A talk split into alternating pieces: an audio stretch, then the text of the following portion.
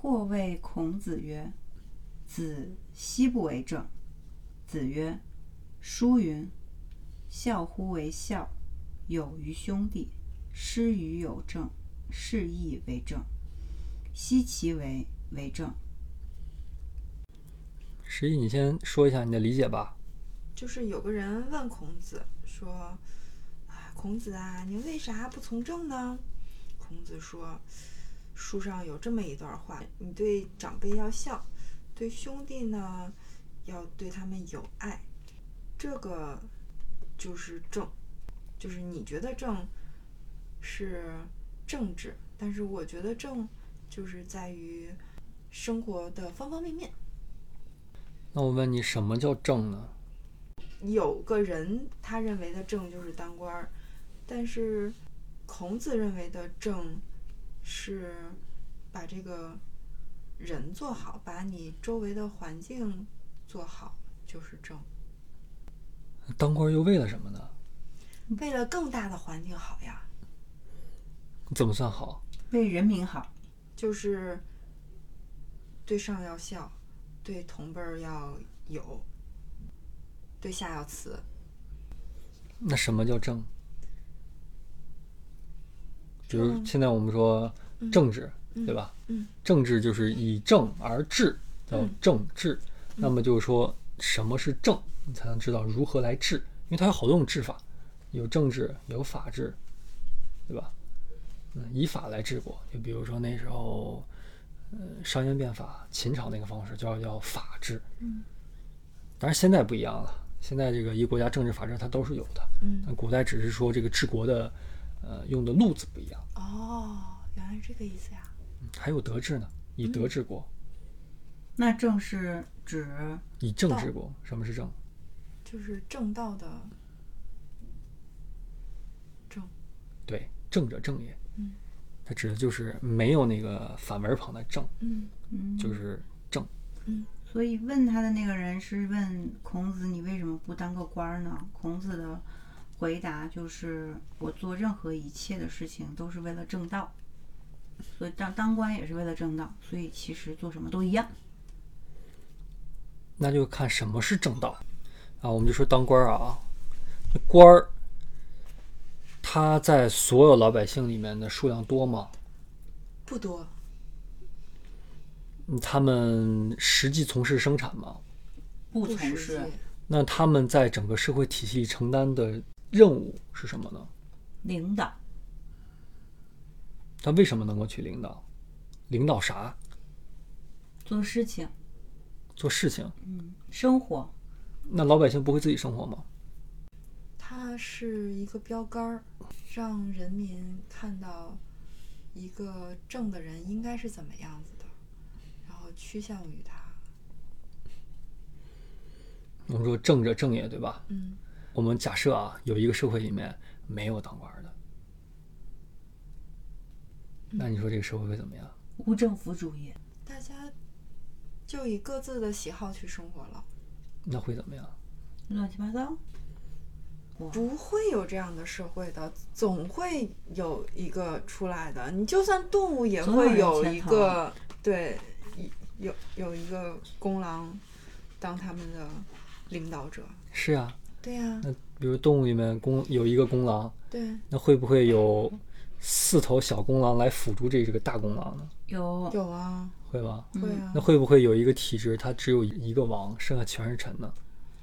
狮子，嗯，就啥意思呢？比如说正，就说明是意思就是官僚体系。嗯，那嗯如果说我们上古德治，那可能他就一个王，嗯，其他老百姓全都是根据王制定的道德水准自己就干了，他不需要一个官僚体系去监督人民，去佐证人民，是的，对吧？那官僚体系作用就是说，如果说没有这个官僚体系的话，老百姓会钻空子。我觉得这是群体大小区别的，还有就是这个王的能力来区别的。那如果说这个王他只能管二十个人，那么他就不会再有下面一级。如果他的地盘扩展到一百个人，他就必须要有二十个人来当他的小弟，来帮他治理剩下的那九十个人。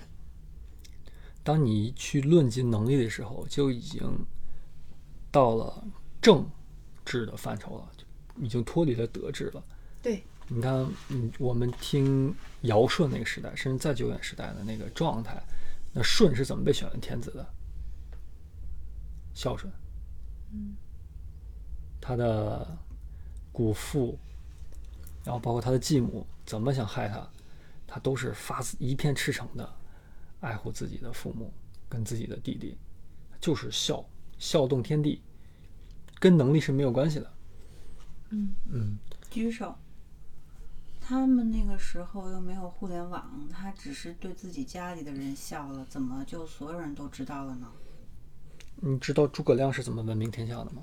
不知道。他耕读于陇中，名闻于天下。就名声这个东西是会传播的。哦，就是大家传小话说，哎呀，那个人实在是太棒了，这样子。因为他真的是做到了。那诸葛亮他就只利益那个村儿的人，那个村儿人都会传他的话。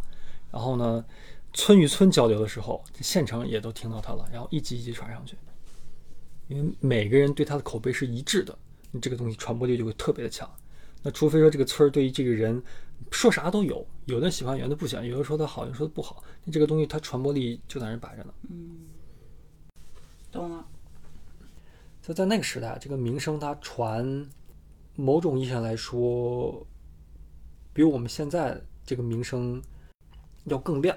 我们现在是参差不齐的，普通人他可以获得的关注，可能跟一个很厉害人是一样的。在古代，普通人你是传不出去的，他他的门槛极高，只有你的某方面特质到一定出类拔萃的时候，包括当时那个东方朔也是一样，他名声直接就从四川一下传到皇帝那儿去了，太出名。就这种人冒尖儿的。名满天下，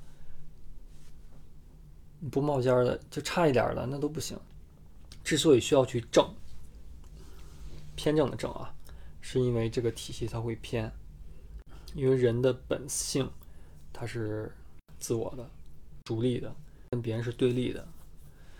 但是一个社会能存在，它是要去让大家共同的牺牲自己一部分的利益，啊，建立一定的共识，因为人跟人是不一样的。那所谓的共识呢，就是要把长的截短一点，短的扒长一点，建立一个统一的标准，那么这个社会才能存在下去。嗯，这个正的意思是说，让大家能够去收敛自己的欲望的部分，遵从于共同的准则的部分的那一部分的制度。那如果没有人去管的话，老百姓的这个素质还没有那么高，就会钻空子，趋于己利。就好比路上的红绿灯。如果没有警察，那就会有一小部分人他乱跑，那他乱跑就有可能会出问题。嗯嗯那出问题比较多的十字路口就会有警察，像我们小时候，基本每个路口都有警察，因为那时候国民素质还没有现在这么嗯，好，教育程度也没那么高。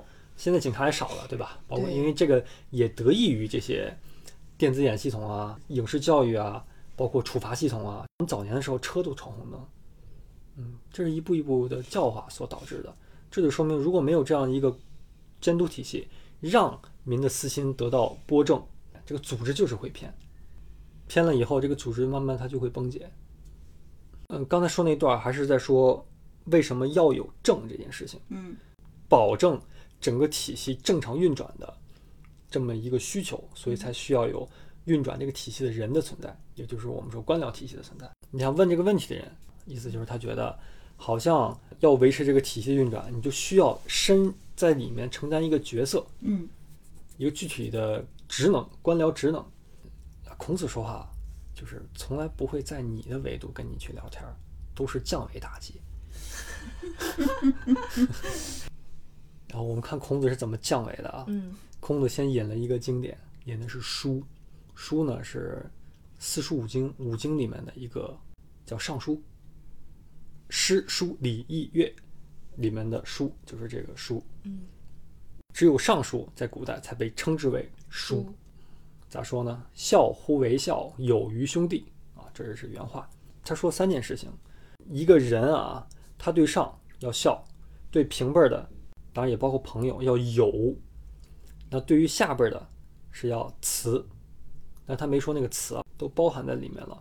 就是这个本身就代表的是秩序的一面，嗯因为你作为一个节点，你能有发生关系链接的，就是上中下全都涵盖了，就相当于是把你整个人际关系平分成三份儿，你这三份儿做到了，你跟你身边所有的人之间的关系都是稳定的，因为每个人都按照这步来进行的，那大家等于是按照同样的一个原则，因为你去孝顺于长辈的时候，其实你是要压，你是要控制自己某些欲望的。对吧？你侍奉于别人，那你要牺牲自己的时间，牺牲自己的精力、金钱，对吧？对，但是这么做的时候，你的下辈也会这么来对你啊。嗯。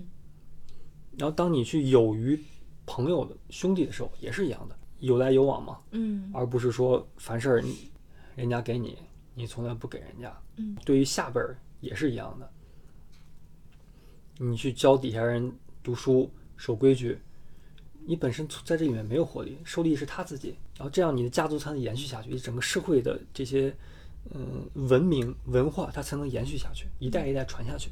它虽然只是一个小的家庭结构，但它蕴含了整个社会结构。为什么说孝是整个中国文化的核心所在？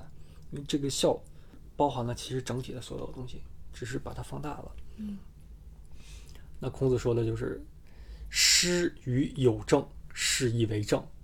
他说：“你把一个孝的结构施于有政，有政就指的是那些在官位的人，你让他们去执行这种孝，又感染他们，也就是怎么对上面，怎么对你的上司，对吧？怎么对同僚，怎么对百姓，跟刚才是一个意思。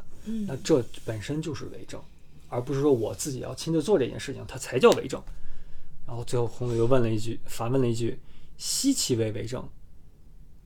那你说怎么才算为政呢？非得当官才叫为政吗？